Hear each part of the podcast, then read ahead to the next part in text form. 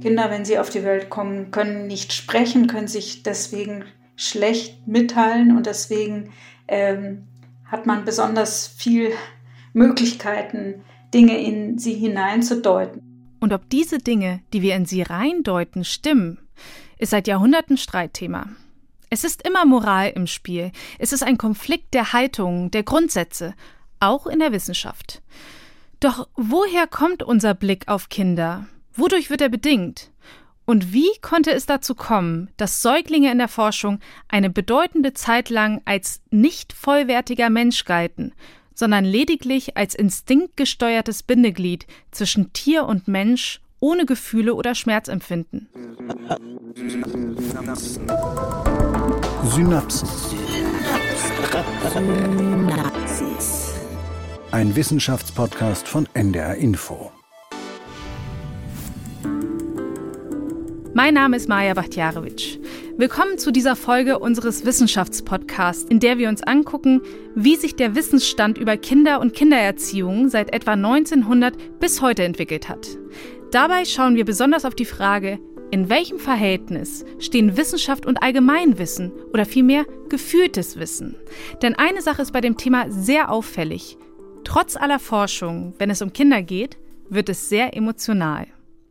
Jemand, der sich ausführlich mit dem Thema beschäftigt hat, ist mein Kollege Patrick Seibel. Moin Patrick, schön, dass du da bist. Moin, moin, Maja. Die Frau, die wir eben gerade am Anfang gehört haben, das ist die Historikerin Miriam Gebhardt. Sie hat sich befasst mit dem Wandel der wissenschaftlichen Ansichten über Kinder und mit ihrem Buchtitel Die Angst vor dem kindlichen Tyrannen reagierte sie auf eine lange Zeit populäre These des Kinderpsychiaters Michael Winterhoff. Der hatte nämlich ein anderes Buch geschrieben davor, und zwar Warum unsere Kinder Tyrannen werden. Mit diesem Buchtitel hat er im Jahr 2008 ein Bestseller gelandet. Die Kernaussage war, wir verwöhnen unsere Kinder zu sehr, herauskommen Despoten, sogar Narzissten, die erst die Eltern, dann die Erzieherinnen, Lehrerinnen und später die Gesellschaft terrorisieren. Kann man das in etwa so zusammenfassen? Ja, so in etwa. Was dabei sehr interessant ist, ist die Tatsache, dass die Fachwelt das Ganze mit viel Kopfschütteln begleitet hat. Es gab auch Artikel dagegen, das hat aber die Öffentlichkeit nicht wirklich wahrgenommen. Winterhoff surfte im Anschluss regelrecht durch die Talkshows, war ein Medienstar, kann man schon sagen.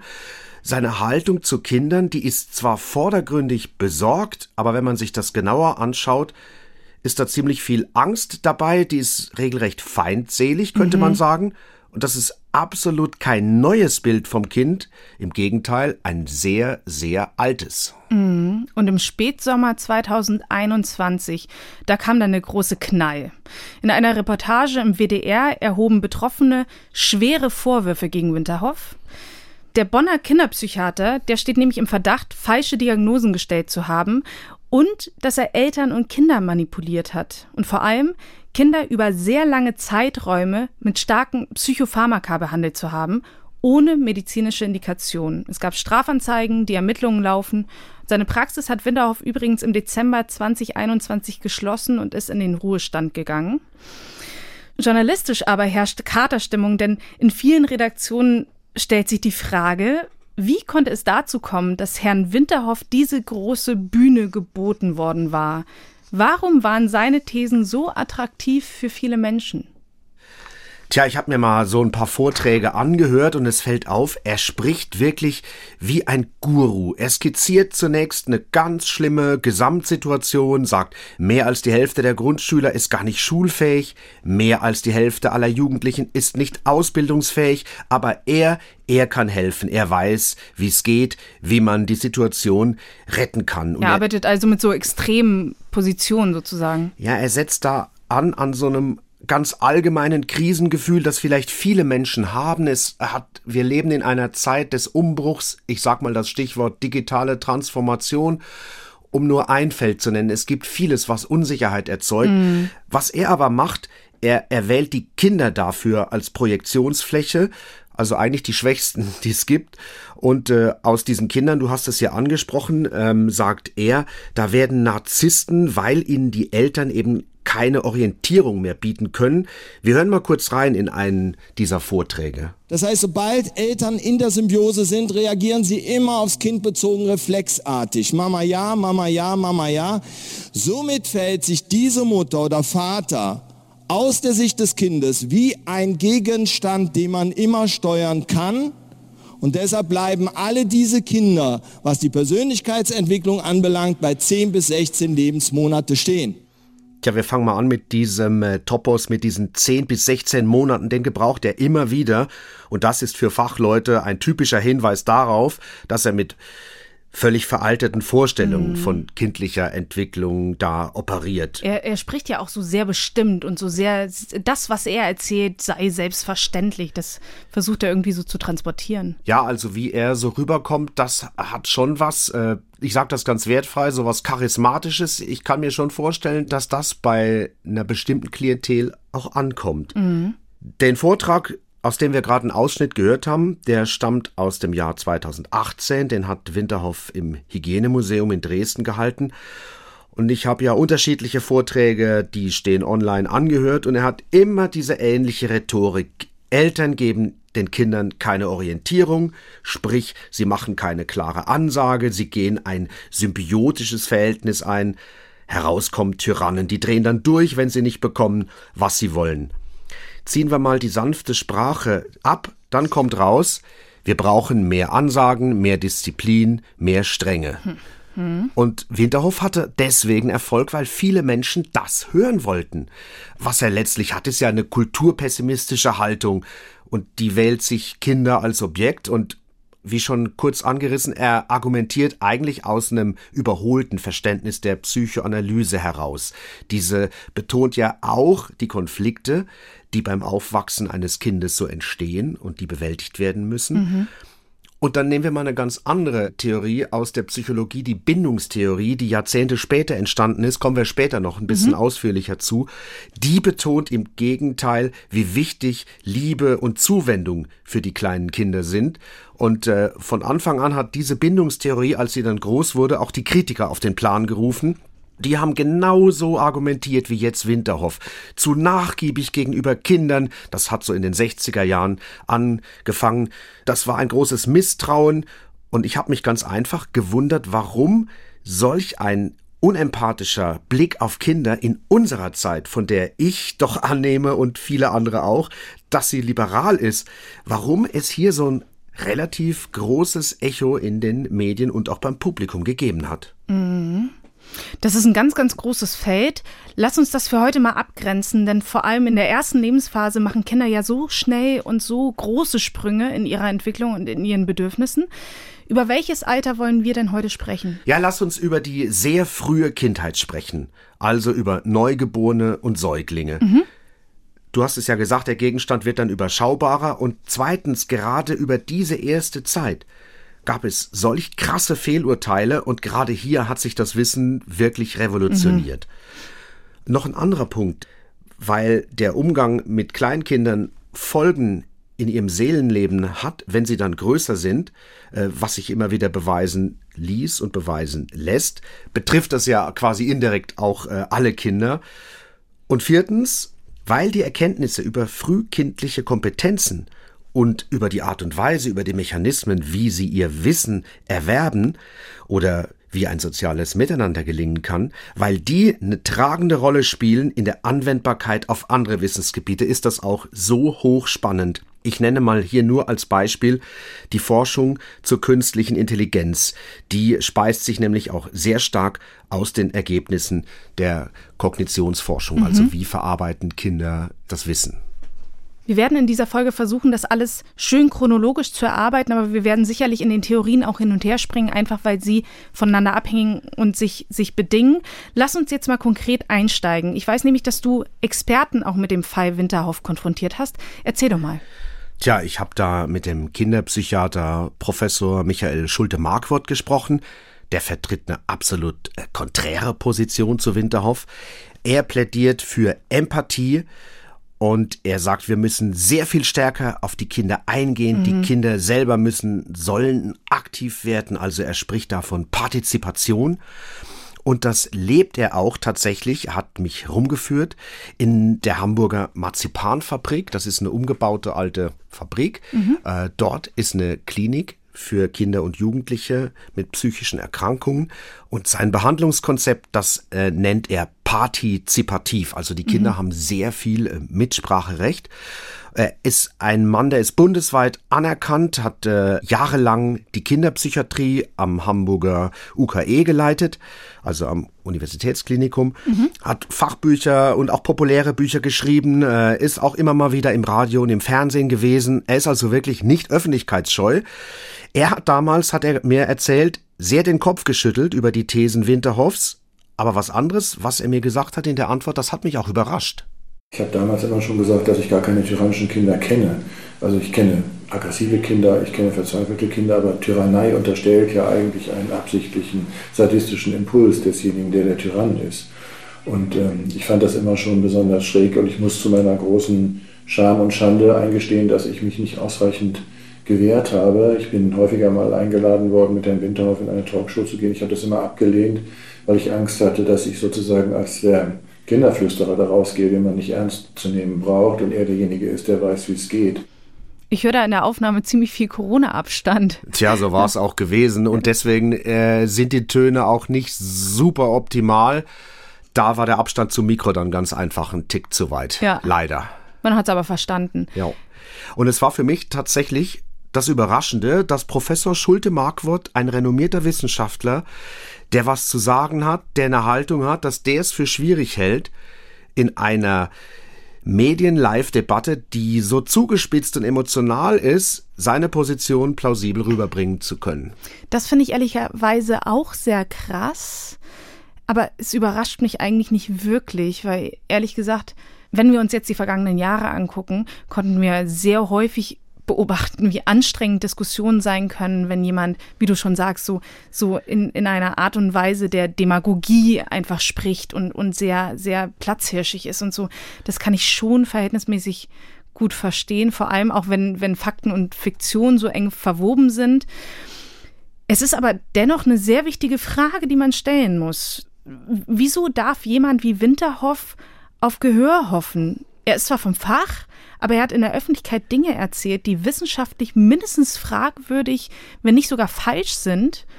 Und Winterhoff hat ja letztlich strenge Disziplin, Autorität und Abstand zum Kind gepredigt. Und das sind ja tatsächlich sehr alte Ansichten, die aus, aus komplett anderen Zeiten stammen. Da gebe ich eine doppelte Antwort drauf. Das eine ist tatsächlich die Aufmerksamkeitsökonomie, äh, wie sie so läuft in den Medien. Wir kennen das alle. Nimm mhm. einen, der eine steile These hat und ja. dann gehen die Einschaltquoten hoch. Mhm. Äh, was anderes ist es vielleicht noch diese alten Ansichten.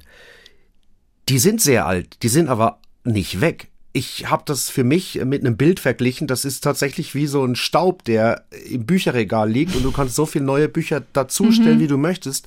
Der Staub ist irgendwie immer noch unten da. Und wir haben ja auch noch andere Beispiele dieser Art. Also vor ein paar Jahren habe ich mich noch erinnert, der frühere Internatsleiter von Salem, Salem, dieses Elite-Internat. Genau, da am Bodensee. Mhm. Äh, der Chef dort, das war Bernhard Bub. Und der hat damals nach seiner Rente, der ist so bis 2005 war er da ähm, mhm. Chef, der hat damals den Bestseller geschrieben, Lob der Disziplin, eine hm. Streitschrift.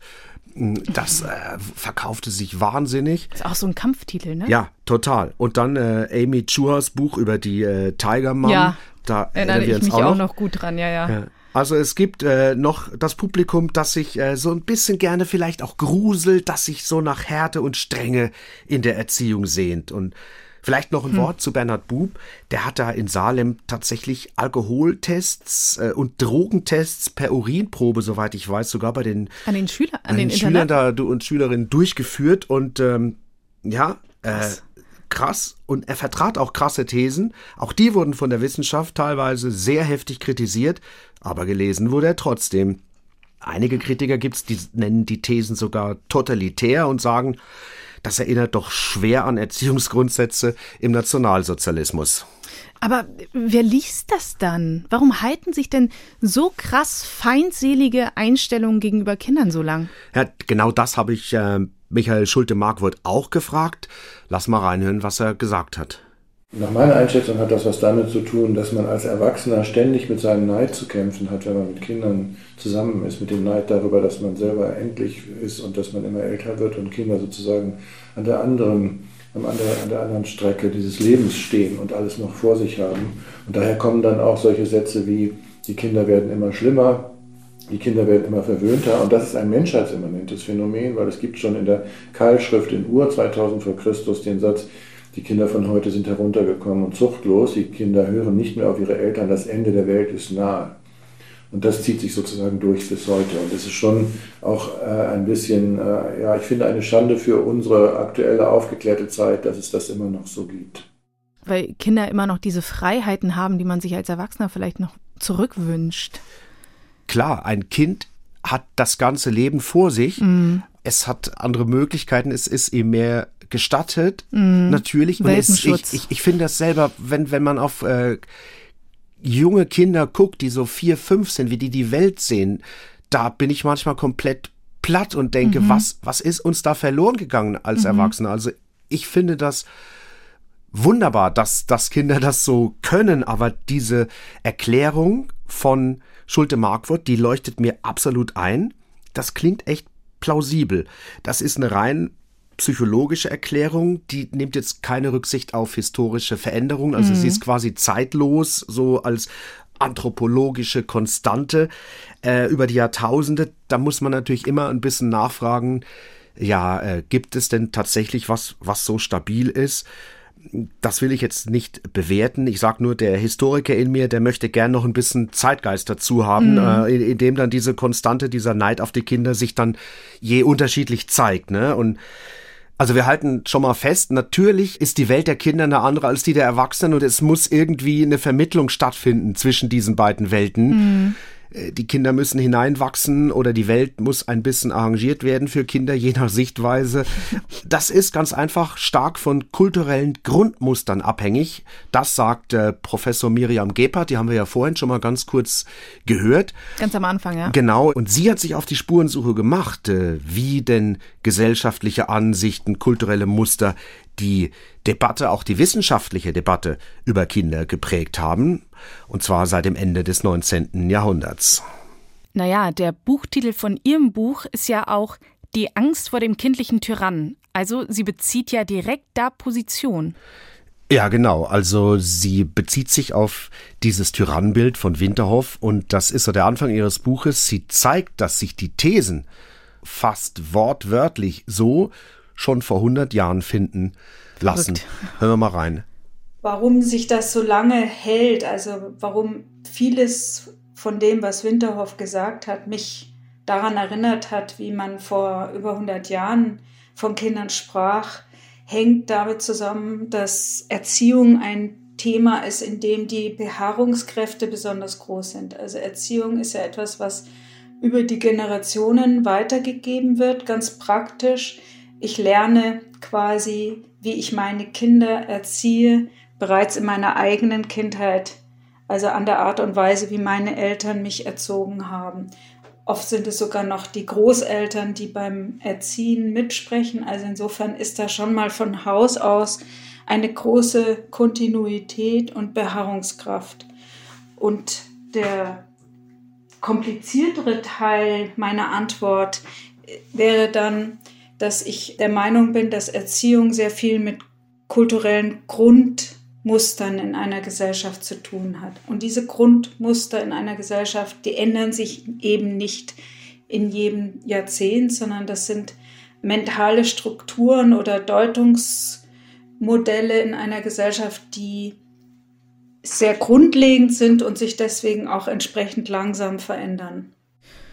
Ich muss sagen, das, was Gebhardt da sagt, das überzeugt mich vollkommen. Ich finde, das klingt total plausibel, weil etwas, das einerseits eine so wichtige Bedeutung hat, also die Erziehung, und die durch Generationen so stabil weitergereicht wird und deswegen auch nicht einfach so schnell wandelbar ist, ja, das leuchtet mir total ein. Vor allem, weil es oftmals auch sehr viel zu tun hat mit dem eigenen Weltbild und dem eigenen Weltbild von sich selbst. Ich möchte doch meine Kinder richtig erziehen. Ich, ich äh, gebe mir doch Mühe, das genauso zu machen, wie es zu machen ist. Und äh, dann bin ich natürlich auch immer abhängig davon, in was für einer Phase die Gesellschaft gerade steckt, was gerade so Norm ist. Du sagtest vorhin, Gebhardt untersucht die Zeit nach 1900. Da steckt ja die Welt, zumindest die westliche, mitten in der Hochindustrialisierung. Warum also ab 1900? Was ist da so signifikant für Erziehung? Also diese Entwicklung beginnt schon so ein bisschen vorher, mhm. gegen Ende des 19. Jahrhunderts. Aber um 1900 kann man dann wirklich sagen, übernimmt die Medizin die Deutungshoheit okay, ja. über die Erziehung der ganz kleinen mhm. Kinder, der Säuglinge. Vorher hatten wir natürlich über hunderte von Jahren verschiedene Ansätze von Pädagogik. Mhm. Da ging es ganz unterschiedliche Ausprägungen um die geistige Reifung, um die geistige Entwicklung. Und jetzt kommt dann mit der Medizin eine Naturwissenschaft und äh, übernimmt dann so um 1900 die Deutungshoheit. Warum?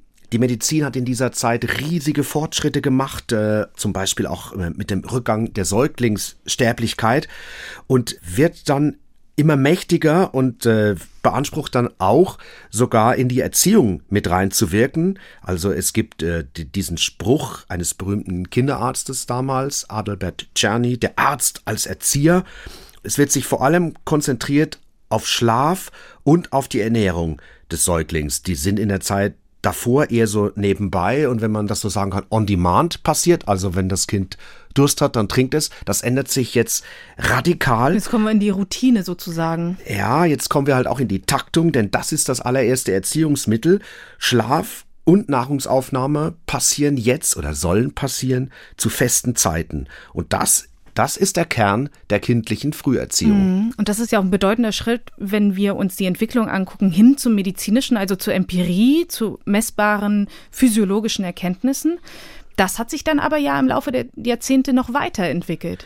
Tja, das wird dann später wieder abgelöst von äh, mehr psychologischen Ansätzen. Das dauert aber ziemlich lange. In den 1940er Jahren wird in den USA die Bindungstheorie so langsam entwickelt und auch wichtig. Dann noch ein bisschen später, also wir gehen jetzt mal kurz durchs Jahrhundert, mhm. da kommt die große Stunde der Entwicklungspsychologie. Die ist mit dem großen Namen Jean Piaget verbunden. Wir sprechen da von der sogenannten kognitiven Wende.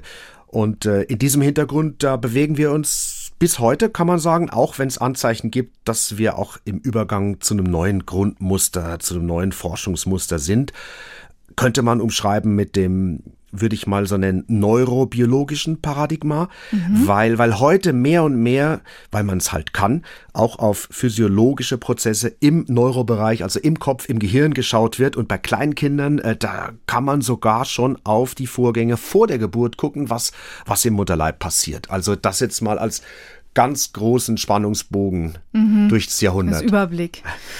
Und es ist ja sicher stark abhängig davon, wen man wann gefragt hat. Aber aus heutiger Sicht mal gesprochen, also nach aktuellen Erkenntnissen, was prägt denn das Bild vom Kind stärker? Die Wissenschaft oder die Kultur? Tja, das, äh, das ist eine sehr anspruchsvolle Frage. Die habe ich mir auch oft gefragt und Klar, die Kultur einer Gesellschaft, die beeinflusst natürlich auch die Grenzen und die Bahnen, in denen die Wissenschaftler ihre Themen setzen, ihre Fragen stellen. Schauen wir mal heute, wofür gibt's denn eigentlich Geld von der Gesellschaft? Wofür gibt's Drittmittel für die Forschung? Das beeinflusst ganz materiell natürlich die auch die Arbeit der Wissenschaft, mhm. aber so einfach ist es natürlich nicht. Es ist keine Einbahnstraße. Denn klar findet Forschung nicht im luftleeren Raum statt, aber es gibt natürlich immer den Eigensinn auch der Forscher. Und sonst hätten wir ja heute keinen Freud, keinen Einstein und keinen Darwin und so weiter. Und die Wissenschaften, die wirken aber auch ihrerseits wieder auf die Gesellschaft zurück. Die haben natürlich ihre eigenen Bilder von Kindern entwickelt, aber auch die ist wieder dann die Zeit hinweggegangen, kamen neue Theorien, neue Forschungsergebnisse.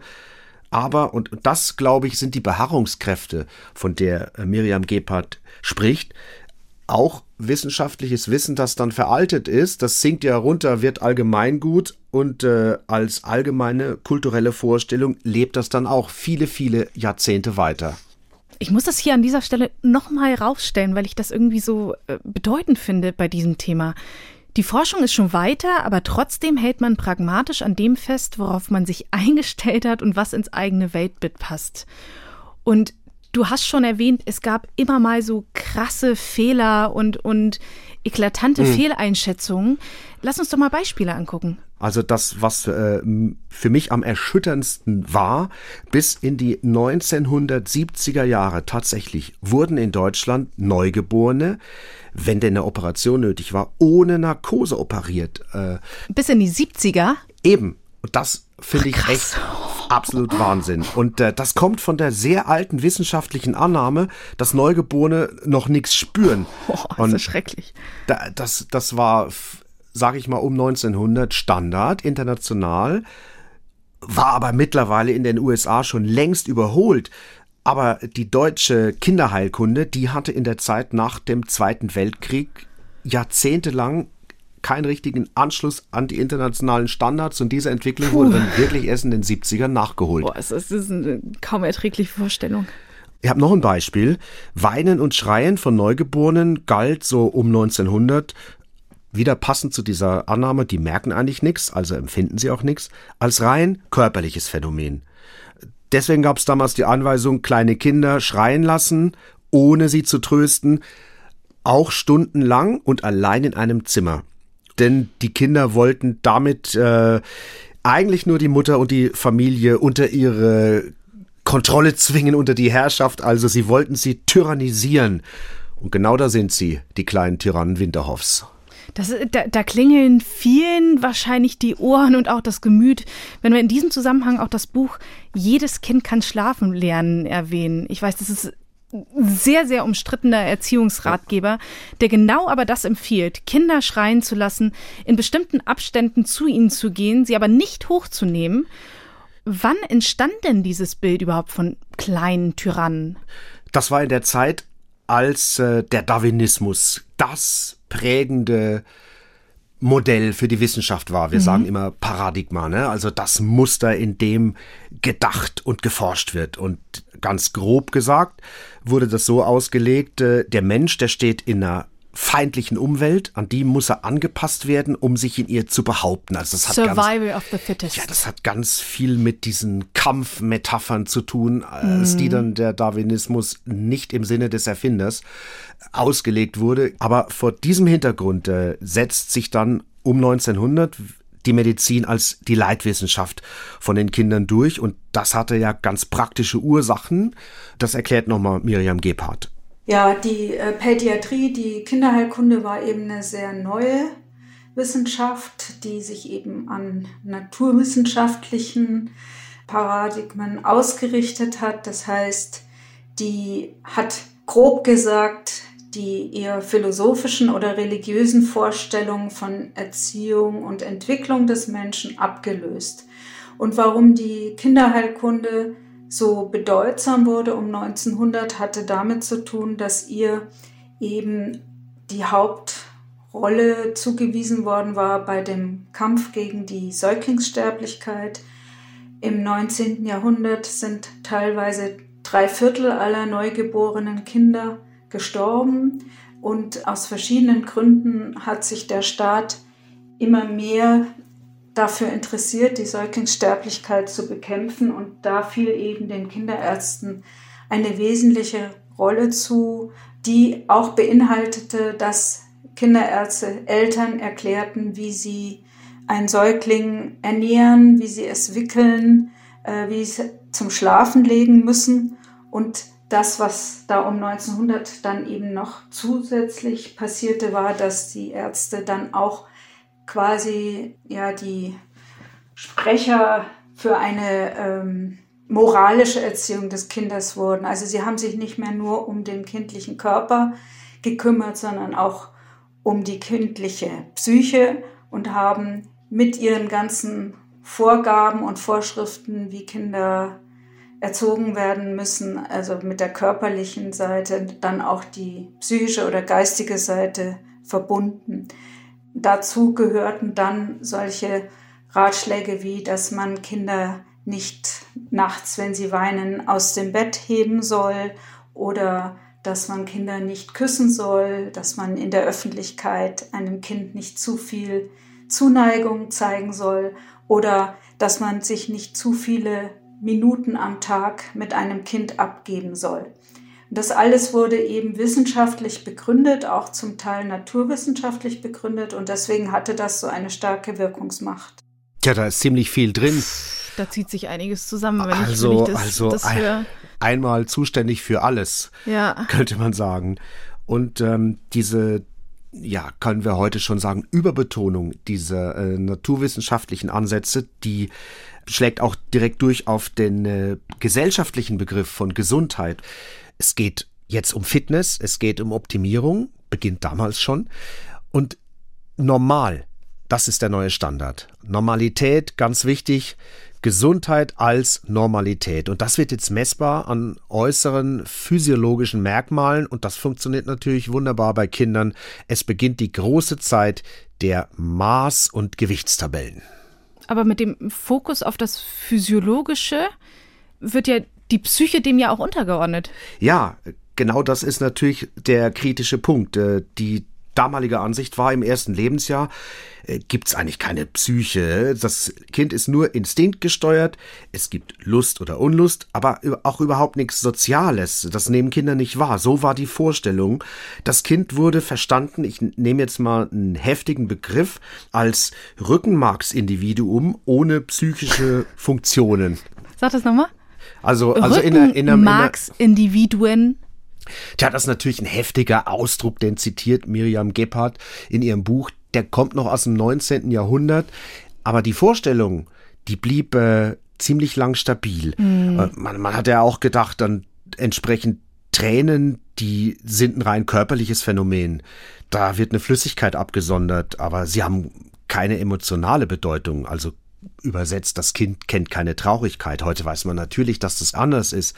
Wenn kleine Kinder sich allein fühlen, wenn sie sich verlassen fühlen, dann ist da eine riesige Existenzangst, da ist eine echte Panik, ein riesiger Stress und den kann man ja sogar messen. Und äh, spielt der Mutterinstinkt da gar keine Rolle?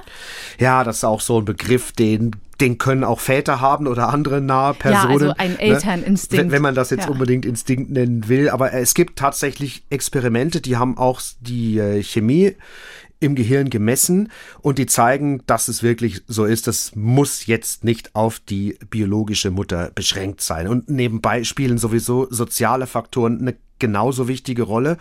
Wir wissen nicht, wie viele Menschen sich damals an diese strengen Vorgaben wirklich gehalten haben in Zahlen.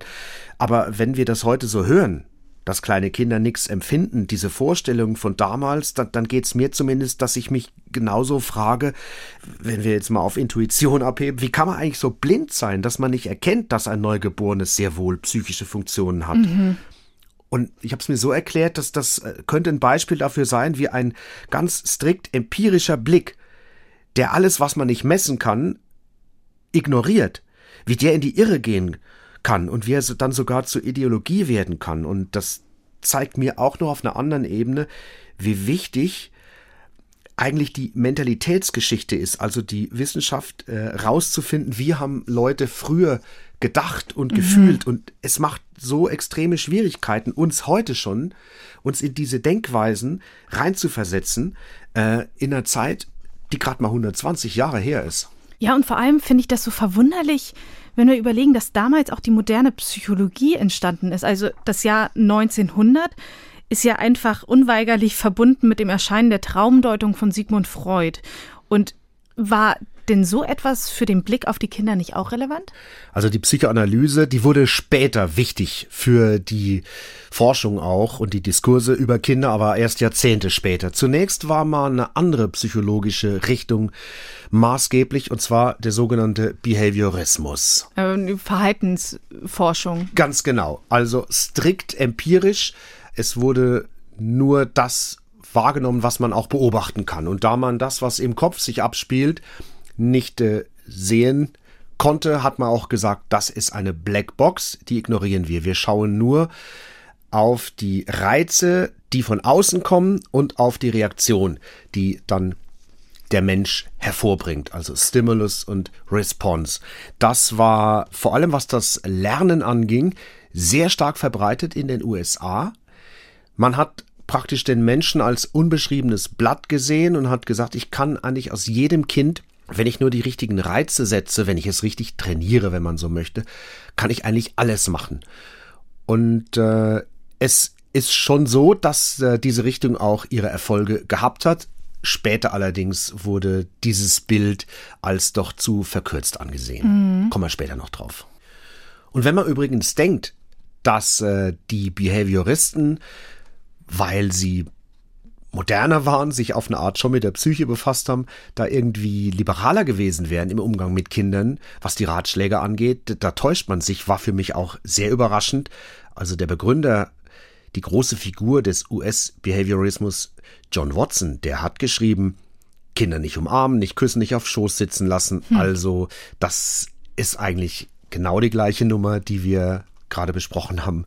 Lass uns mal nach Deutschland wieder zurückkommen. Hm? Wenn wir da im Jahrhundert einfach weitergehen, ja. da kommen wir maßgeblich in das dunkle Kapitel unserer Geschichte, in den Nationalsozialismus. Ja. Und es gab immer mal wieder die These, die gesagt hat, gerade diese kühle, kalte, distanzierte Kindererziehung hat eigentlich die Voraussetzungen geschaffen dafür, dass Nationalsozialisten erzogen wurden, dass sie einfach blind Hitler gefolgt sind. Ja, Was es, ist, da dran? Es, es, ist, das äh, haben einige vertreten, ist lange auch prominent gewesen, die These.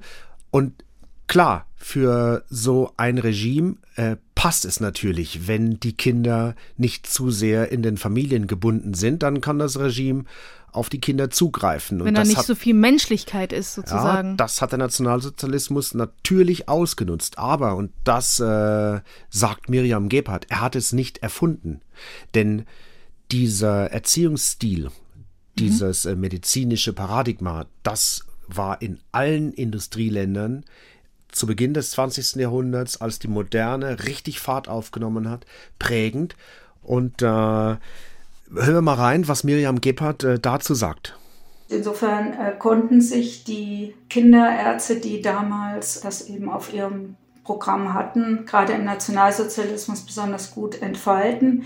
Die wichtigste Person in dem Kontext war Johanna Hara, eine deutsche Lungenfachärztin, die einen ähm, wirklich extrem prägenden Ratgeber schrieb, Die deutsche Mutter und ihr erstes Kind der war so prägend, nicht nur weil dieses Buch reißenden Absatz fand, sondern auch weil sie im Grunde die Chefideologin und Chefausbilderin der deutschen Mütter wurde. Das bedeutet, dass beispielsweise sie im Völkischen Beobachter veröffentlichen konnte oder dass die Mütterberatungsstellen eben auch nach ihren Methoden dann Mütter berieten. Also insofern war der Nationalsozialismus eine konsequente Fortsetzung dieser neuzeitlichen Herangehensweise, sage ich jetzt mal, an Kinder und brachte eine Zuspitzung, weil andere Vorstellungen, die es schon auch damals gab, wie mit Kindern umzugehen ist, im Nationalsozialismus systematisch zurückgedrängt wurden. Also es kam zu einer Art Monopolstellung genau dieser Art von frühkindlicher Sozialisation im Nationalsozialismus. Was hat denn Johanna Hara so konkret geschrieben? Also sie war es tatsächlich, die diesen äh, kindlichen Tyrannen richtig populär gemacht hat. Und wenn man die Ratschläge hm. von ihr so liest, da kriegt man Gänsehaut. Die hat das alles noch mehr verschärft, von dem wir vorhin so gehört haben. also ins Extreme ja, gehoben. Genau, zum Beispiel sollte es auch erstmal direkt nach der Geburt äh, für 24 Stunden keine Nahrung geben. Und das ist nur so ein Extrem. Das andere haben wir schon gehört, aber das treibt sie wirklich auf die Spitze. Und wenn ich dir aber jetzt sage, dass das Buch 1987 zum letzten Mal erschienen ist, da hieß es dann die Mutter und ihr erstes Kind. Äh, 87? Ja. 1987? Ja, das, das, ist ein Jahr nach meiner Geburt. Es, es ist wirklich krass. das, ist ja, und, äh, das ist ja verrückt. Das zeigt halt äh, diese Langlebigkeit, von der Miriam Gebhardt gesprochen hat. Das ist ein Blick auf das Kind, der das Kind erstmal als äh, Störfaktor sieht. Ja, also das Kind äh, passt nicht in die Erwachsenenwelt, es muss irgendwie passend gemacht werden. Das aber, ist die Sichtweise. Ja, aber Ende der 80er, da war die Gesellschaft doch schon weiter. Oder ist das auch so einem Pragmatismus in der Sache zuzuschreiben, dass das immer noch so weitergetragen wurde? Es wurden natürlich auch einige Sachen modifiziert in diesem Buch, aber was du ja heute gesagt hast mit diesem Schlafenlernen, das kommt noch aus dieser Zeit. Und wann hat sich das geändert? Also die Wende, die begann in den Vereinigten Staaten. Im Jahr 38 kann man das sogar terminieren. Da erschien ein Buch mit dem damals revolutionären Titel Babies are Human Beings. Oha, wirklich so, Sherlock. Der Blick auf Kinder, er ändert sich komplett und oh radikal. Es ist der Aufbruch in eine neue Zeit. Es ist aber auch erst der Anfang, denn das Ganze wurde noch verstärkt durch ein Buch, was kurz nach dem Krieg erschien. Es war bahnbrechend. Sein Verfasser, der Kinderarzt und Psychoanalytiker Benjamin Spock, und das Buch hieß The Common Sense Book of Baby and Child Care und das geht durch die Decke, ist in den USA im 20. Jahrhundert das meistverkaufte Buch nach der Bibel mit 50 Millionen Exemplaren. Und was steht drin? Es geht eigentlich um Freizügigkeit, dem Kind sich zuwenden, seine Gefühle erkennen und auch eigene Gefühle zulassen, sich auch auf Intuition verlassen, also das, was du vorhin schon gefragt hattest, was du vermisst hattest mhm. in dieser frühen Zeit, wegkommen von Strenge, von Strafe und dieser Benjamin Spock, der war nämlich beeinflusst von den Ideen Freuds als mhm. Psychoanalytiker. Der hat die dem US-Publikum so ganz geräuschlos sogar nahegebracht, wird geschrieben. Und sein Titel, das muss man sich mal kurz auf der Zunge zergehen lassen, Father of Permissiveness, also Vater der Nachgiebigkeit. So wurde er genannt. Also man spricht in den USA von einer ganzen Spock-Generation. Also das sind die Kinder, die dann nach dem Krieg in den Genuss des neuen Erziehungsstils gekommen sind. Mhm. Und, und die Konservativen haben dann diese ähm, Spock-Generation für alles Mögliche verantwortlich gemacht. Also da gab es natürlich die Anti-Vietnamkrieg-Proteste, die Hippies und, und, und. Mhm. Und also mhm. Verfall der Moral, das war das Stichwort für die Konservativen. Und daran sollte nur Benjamin Spock schuld gewesen sein. Und die zu große Nachgiebigkeit kommt einem irgendwie bekannt vor, auch hierzulande. Und Spock kam dann auch nach Deutschland, leicht verspätet, äh, zehn Jahre später, 1957. Und das hat auch noch so ein bisschen gedauert, bis sich auch hierzulande das geändert hat, vorsichtig. Immer noch äh, standen die Bücher von Johanna Haarer in den Regalen, aber so langsam mit Spock kamen dann auch die neuen Ideen rein. Und die, dieser neue Blick auf Kinder, das sagt Miriam Gebhardt, der war wieder verbunden mit sich nun wieder verändernden kulturellen Rahmenbedingungen. Hören wir doch noch mal rein. Die neuen Erkenntnisse, die äh, waren ja ein, eine Ausgeburt auch der Erfahrung des Zweiten Weltkriegs. Man hatte zum Beispiel sich auseinandergesetzt mit den Folgen von Trennung für Kinder. Man hat in Waisenhäusern in England beispielsweise untersucht, welche Art von Bedürfnisse Kinder haben, die ohne Mütter aufwachsen, was eben eine Folge des Krieges gewesen war. Und es gab gesamtgesellschaftliche Veränderungen, die eben auch das Hergebrachte dann in Frage stellten. Und so fing man eben damals an, vor allem auch die Psychoanalyse verstärkt zu rezipieren und sich auch mit der Weiterentwicklung der psychoanalytischen Kindheitspsychologie auseinanderzusetzen. Und so kann man auch da wieder sagen, es gab auf der einen Seite diesen wissenschaftlichen Fortschritt, der sich empirisch nachweisen ließ, aber es gab auf der anderen Seite dann auch neue kulturelle Grundmuster, die von einem ganz anderen Menschenbild ausgingen und die auch der Erziehung und Sozialisation eine ganz neue Aufgabe zugewiesen haben. Also an die Stelle der früheren Bilder von äh, notwendiger Triebunterdrückung beim Kind, an die das Kind gewöhnt werden muss, damit es in der feindlichen Umwelt besteht. Da kommen jetzt neue Bilder und zwar der Blick geht jetzt vom Kind aus. Das Kind hat Bedürfnisse, auf die gehen wir ein. Die Perspektive hat sich gewandelt. Und das geht ja eigentlich auch schon sehr stark in die Richtung, die heute von vielen einfach verstanden wird als das Richtige sozusagen, dass es auch extrem wichtig ist, dass Kinder auch eine starke Bindung und eine starke Beziehung zu ihren Eltern aufbauen. Genau, das ist das Schlüsselwort Bindung. Es beginnt dann die Epoche der sogenannten Bindungstheorien. Als Begründer äh, gilt hier John Bowlby. Er ist ein englischer Kinderarzt und auch Psychoanalytiker gewesen.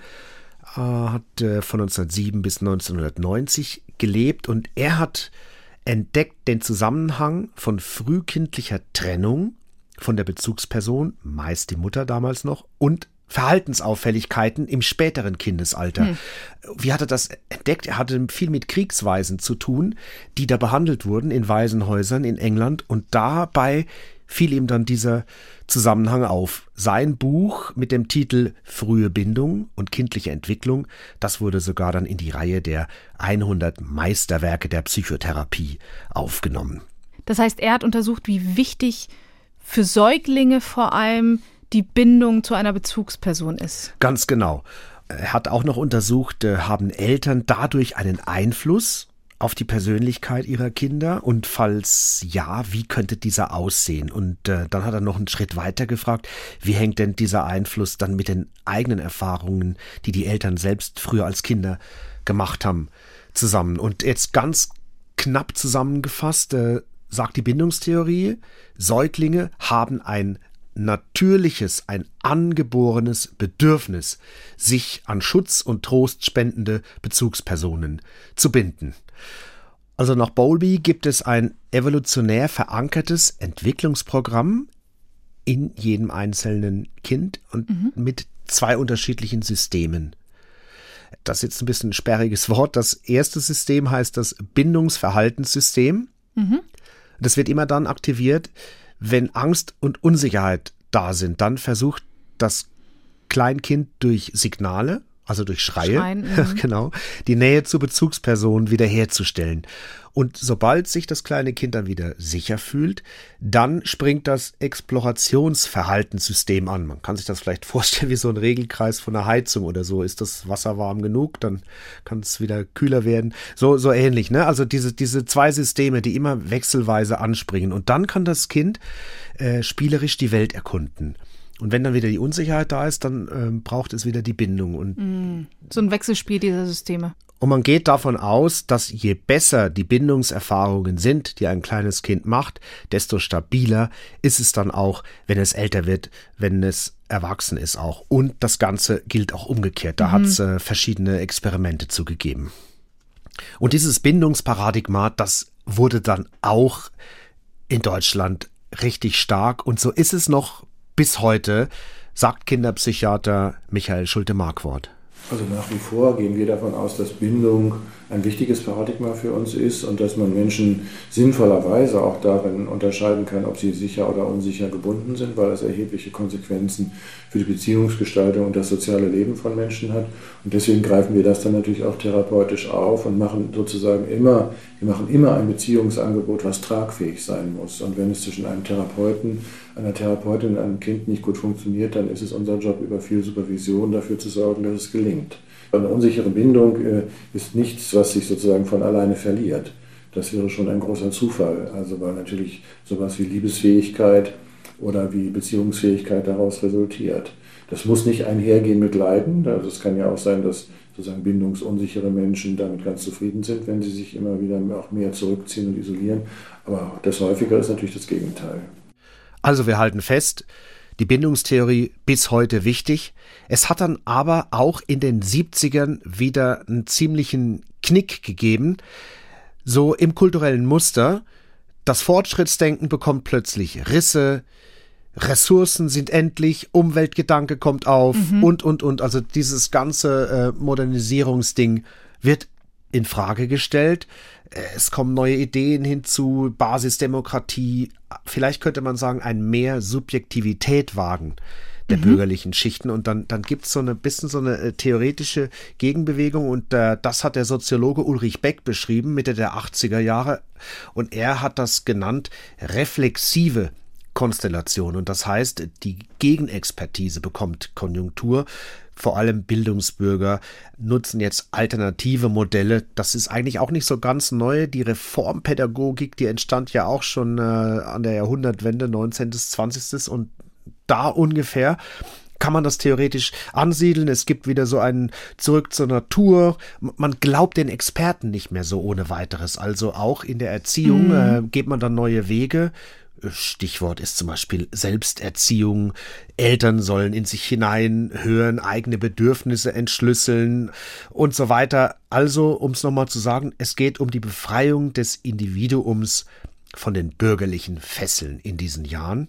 Allerdings auch von der Wissenschaft. Auch von der Wissenschaft. Um, um Emanzipation ist halt das große Stichwort. Man kann sagen, in den 70er Jahren löste dann endgültig das äh, psychologische Leitbild das medizinische dann ab. Mhm. Also man schaut dann wirklich nach innen.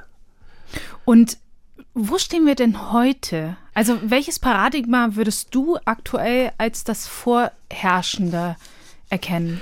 Also wenn wir mal in der Psychologie bleiben, bei der Wissenschaft würde ich sagen, wir sind heute, davon haben wir bisher noch nicht gesprochen, es gibt dann den Begriff der kognitiven Wende. Mhm. Und da in diesem Paradigma würde ich sagen, sind wir immer noch drin. Kognitive Wende, was heißt das? Ganz kurz, es wendet sich gegen die Ideen des Behaviorismus, diese Black Box und die Kognitionswissenschaften untersuchen tatsächlich, was passiert bei uns im Körper, im Gehirn, wenn wir Wissen aufnehmen. Wie sind da die Prozesse? Mhm. Könnten wir Stunden drüber reden, aber jetzt haben wir es einmal gehört. Und ähm, das wird auch immer weiter entwickelt. Und ähm, wenn du mich fragst, ähm, was, was heute für ein Motto über unserer Zeit steht, das ist aber jetzt meine Ansicht. Das ist mhm. jetzt keine objektive wissenschaftliche. Ich würde sagen, man könnte es gut unter dem Stichwort der Optimierung fassen. Mhm. Lebenslanges Lernen. Was passiert heute? Digitale Transformation. Ja, passt, passt sehr gut ja. in die aktuelle Zeit. Also überall auch gesellschaftlich, es, wirtschaftlich. Äh, Genau, es wird ja auch das immer wieder betont, was die, die Berufsbiografien äh, angeht. Alles ist im Wandel. Die Halbwertszeit von Wissen wird immer kürzer. Und ähm, das ist schon eine gewisse Berechtigung, da von Optimierung zu sprechen. Und ähm, was die Leitideen dann über Kinder angeht, wir haben schon gesagt, Bindungstheorie immer noch wichtig, aber wenn es um Bildung geht, also die Forschung über Bildung, wie lernen Kinder Dinge, die wird immer, immer wichtiger und das passt auch wieder zur Optimierung. Mhm.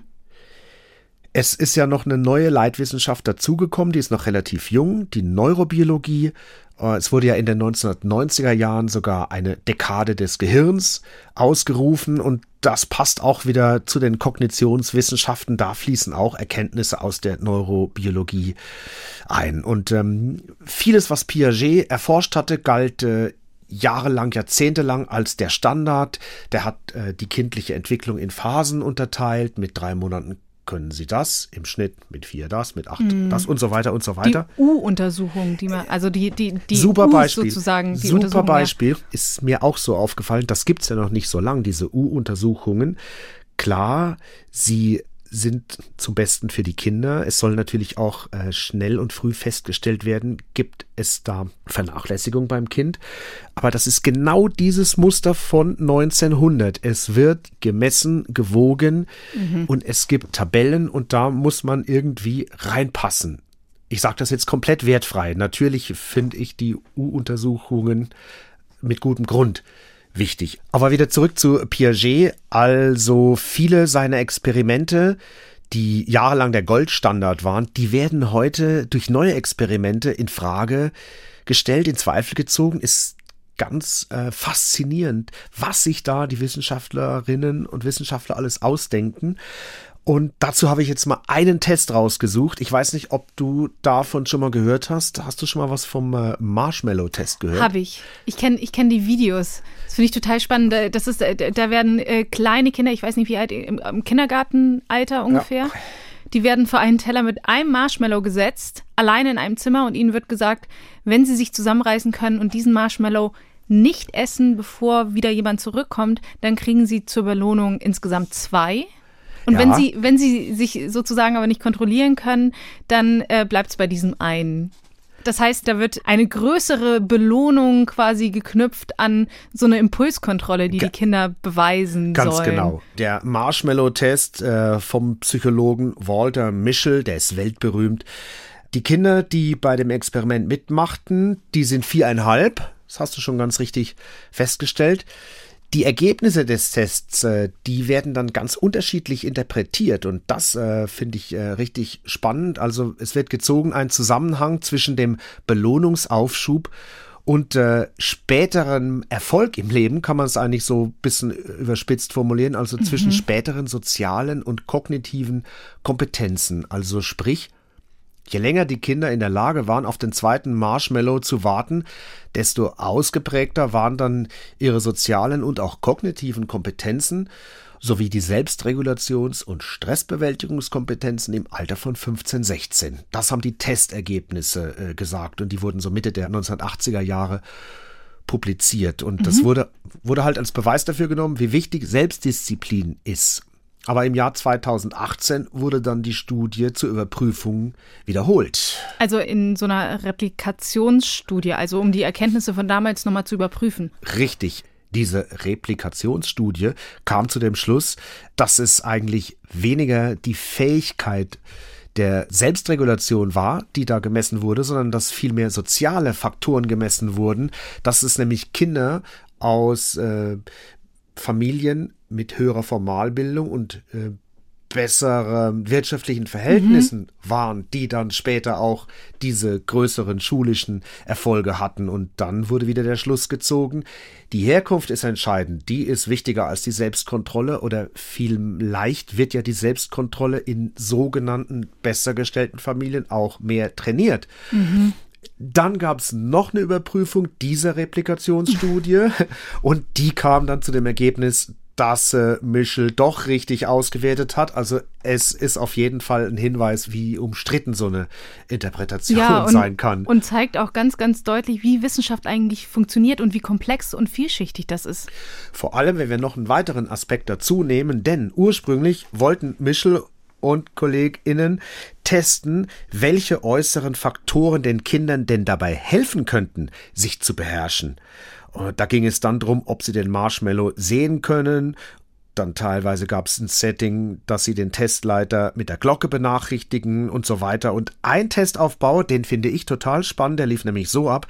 Der Testleiter gab den Kindern Buntstifte zum Malen, eine kleine Packung. Er hat gesagt, nach 15 Minuten komme ich wieder und dann gibt's eine größere Packung Stifte.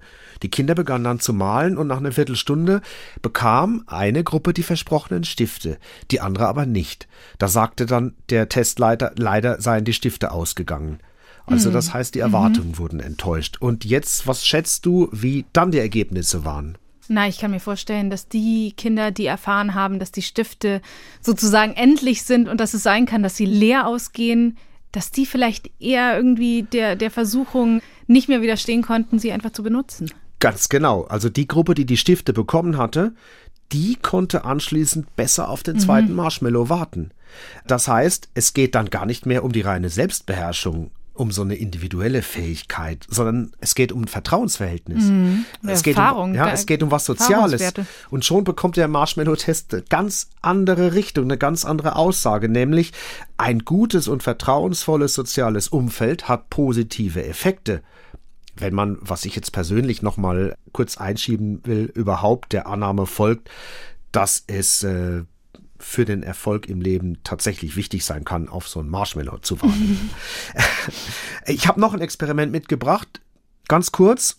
Das ist wirklich eine bahnbrechende Studie über empathisches Verhalten in früher Kindheit. Mhm. Und äh, das hat eine Frau gemacht, Caroline Zorn Wexler. Und zwar Freud und Piaget, die haben ja auch gesagt, Kinder können noch nicht so früh auf die Gefühle anderer Personen eingehen. Und diese Studie jetzt sagt, das geht tatsächlich viel früher. Schon im ersten Lebensjahr lassen sich Kinder von Gefühlen anderer anstecken und sogar im zweiten Lebensjahr entwickeln sie dann richtiges empathisches Verhalten. Sie werden also nicht mehr von Gefühlen der traurigen Person überwältigt, sondern sie versuchen sogar dann drauf zu reagieren. Also könnte man sagen, auch die kleinsten Kinder verstehen und empfinden früher Dinge, als man dachte. Ja, das kann man auf jeden Fall, denke ich, sagen. Das belegen die Experimente und dafür gibt es auch wieder ein schönes Stichwort, äh, der kompetente Säugling. das ist so ein Schlagwort, ist schon was älter, aber es zeigt halt tatsächlich, dass mhm. äh, man die kleinsten Kinder früher ganz klar unterschätzt hat. Und ähm, da sind wir schon wieder beim Primat der Bildung, den ich vorhin angesprochen habe. Das passt richtig dazu. Frühkindliche Bildung, heute beinahe ein magischer Begriff. So könnte man es ein bisschen polemisch formulieren. Schon in der Kita, so kommt es einem vor, werden ja schon die Weichen gestellt für späteren Schulerfolg und für Karriere. Wir haben, das können das auch an äußeren Faktoren festmachen. Die Ganztagsbetreuung, die wird äh, mhm. äh, systematisch ausgebaut. Also dahinter steht natürlich eine neue Familiensituation, hat sich alles gewandelt in den letzten Jahren, bedingt auch durch von der Wirtschaft ausdrücklich gewünschte Verfügbarkeit von Frauen auf dem Arbeitsmarkt. Mhm. Also, und und wenn beide Elternteile arbeiten, dann könnte man auch sehr, sehr spitz formulieren, dass in der Familie fast gar keine Zeit mehr bleibt für die Erziehung der Kinder. Das heißt, es wird ausgelagert. Und früher war sowas ja undenkbar, weil wir hatten einfach den Leitspruch, es braucht ein ganzes Dorf, um ein Kind zu erziehen. Also da waren ja die Großeltern mit im Haus, da waren die Onkel ja, und Tanten ja. drumherum. Und das ist eine Sache, die, die sich jetzt auch immer weiter wandelt, genau mit dem, dass beide Eltern voll berufstätig sind das sind komplett andere Rahmenbedingungen. Und Michael Schulte-Markwort, der ist davon überzeugt, dass es keine bessere Zeit gab für Kinder als heute. Ich habe ihn nämlich gefragt, wann für ihn die ideale Kindheitszeit war. Es werden ja oft auch die 70er genannt, mehr Freiheiten mhm. und so weiter. Aber er sagte, heute ist es am besten. Trotzdem, er sieht die frühe Betreuung auch kritisch. Und dann gibt es aber auf der anderen Seite auch die Notwendigkeit, für, aus Elternsicht Kinder wegzuorganisieren. Also dieses, dieser frühe Gang zur Krippe und in die Kita, das ist etwas, was man als Mann heute nur noch schwer vertreten kann, weil man sofort in den Verdacht gerät, man möchte die, die Mütter wieder an den Herd äh, sozusagen zurückordern. Das ist überhaupt nicht mein, da bin ich überhaupt nicht, aber ich bin schon da, dass ich mir Sorgen darum mache, dass gerade die Kleinsten besonders schlecht versorgt sind. Also es gibt auch tatsächlich neurobiologische Untersuchungen, in denen äh, wurden Marker für Stress gemessen. Das geht relativ einfach heutzutage. Es gibt ja dieses äh, bekannte Stresshormon Cortisol, das mhm. kannst du im Speichel nachweisen. Und es gab, wurden dann Speichelproben genommen bei Kindern so einer Versuchsreihe und die haben hohe Stresswerte ergeben in diesen Speichelproben. Mhm. Und wenn es bei der Frage um Kinder und Kindererziehung nicht eh schon emotional ist, erlebe ich, dass das Thema auch besonders emotional ist, weil wie wir ja. am, am Anfang gesagt haben, jeder hat eine Meinung dazu, was richtig und was falsch ist. Jeder hat vielleicht einfach sein eigenes Kind irgendwie im Sinn und, und legt die Maßstäbe daran an, was total logisch ist. Aber da steht man in solchen Diskussionen und, und solchen Unterhaltungen immer auf dünnem Eis. Und vor allem, wenn es genau um diese Frage geht. Tja. Wann soll das Kind in die Kita und wann nicht? Da beobachte ich so häufig, wie sensibel das Thema ist. Ja, du sprichst es an. Es gibt Erkenntnisse in der Wissenschaft, es gibt eine mögliche Langzeitfolge intensiver frühkindlicher externer Förderung. Das heißt, zu früh, zu lange am mhm. Tag. Und da konnte man schon feststellen, dass äh, dann Störungen auftreten wie Hyperaktivität, Impulsivität oder auch Aggressivität in, in späterem Alter will ich jetzt nicht zu sehr vertiefen. Die Frage ist ja immer, du hast gesagt, was heißt zu früh? Es gibt aber nicht nur den Faktor zu früh, sondern auch den Faktor nicht ausreichend. Also kommen wir gleich zu. Aber sagen wir mal so, als Zeitwert im Alter von unter einem Jahr ein fremdbetreuter Aufenthalt bei einer Person, zu der dann keine feste Bindung aufgebaut werden kann. Das ist auch nochmal entscheidend. Das hm. ist ungünstig und das legen diverse Untersuchungen nahe. Es gibt dann auch ExpertInnen, die dehnen das aus bis drei Jahre. Dazu kann und will ich jetzt keine präzise Zeitangabe machen, aber wichtig, das wird immer und allseits betont, ist natürlich die Qualität dieser externen Betreuung und damit sieht es in Deutschland auch nach den Studien, die jetzt beispielsweise die Bertelsmann Stiftung regelmäßig veröffentlicht, äh, nicht so gut aus. Patrick, lass uns jetzt mal ein Fazit und einen Ausblick wagen. Also Kinder werden seit etwa 120 Jahren vermessen und verglichen und sicherlich hat sich das Bild vom Kind stetig geändert, das haben wir gehört. Mhm. Man kann aber sagen, insgesamt ist es zugewandter geworden. Ja, ich denke, das können wir schon unterschreiben. Es ist zugewandter geworden insgesamt, ganz klar. Michael Schulte-Markwort, der Kinderpsychiater, sagt, wir müssen noch viel weitergehen, wir müssen noch viel mehr auf die Kinder zugehen, bis es wirklich partizipativ wird. Und dann habe ich jetzt zum Abschluss noch einen O-Ton von der Historikerin dabei, Miriam Gebhardt. Ich habe sie gebeten, mal eine Bilanz ihrer Forschung jetzt zu ziehen. Wir haben in jeder Zeit, äh, die von bestimmten Leitwissenschaften geprägt ist oder von bestimmten Grundvorstellungen auch über den Menschen geprägt ist, haben wir unterschiedliche Vorstellungen ausgebildet, wie sich Kinder entwickeln und äh, was das Beste für sie ist. Das finde ich auch wichtig, dass wir uns das vor Augen halten, dass die jeweiligen Wissenschaftler ja immer das Beste fürs Kind wollten. Das waren keine Sadisten, die ähm, jetzt das Ziel hatten, Kinder zu quälen, sondern es ging tatsächlich darum, Kinder optimalst großzuziehen. Und nur die Vorstellungen, was optimal ist, haben sich eben historisch immer wieder geändert. Und das können wir als ein versöhnliches Schlusswort nehmen. Patrick Seibel, ganz lieben Dank für deine Recherche und dass du hier warst. Es hat mir sehr viel Spaß gemacht. Danke. Alle Hintergrundinformationen zu dem, was wir heute hier besprochen haben, die findet ihr wie immer in den Show Notes oder bei uns auf der Seite auf ndr.de/synapsen. Und jetzt möchte ich euch noch einen Podcast-Tipp ans Herz legen: Raus aus der Depression mit Harald Schmidt. In der zweiten Staffel spricht der Moderator wieder mit Betroffenen, unter anderem mit Kolja Podkovic von der Antilopen Gang. Der Rapper erzählt, warum er vom Kiffen als Jugendlicher eine Psychose bekommen hat und warum er heute keinen Alkohol trinkt. An dieser Stelle hier geht es in gewohnter Weise in zwei Wochen wieder weiter mit der nächsten Synapsenfolge. Kommende Woche aber hört ihr hier auf diesem Kanal unseren Science Slam Goes Podcast. Etwas Neues und wenn ihr das noch nicht gehört habt, dann wird's Zeit, es lohnt sich. Ich bin Maja Bachtjarowitsch, bis zum nächsten Mal. Tschüss. Synapsen. Ein Wissenschaftspodcast von NDR Info.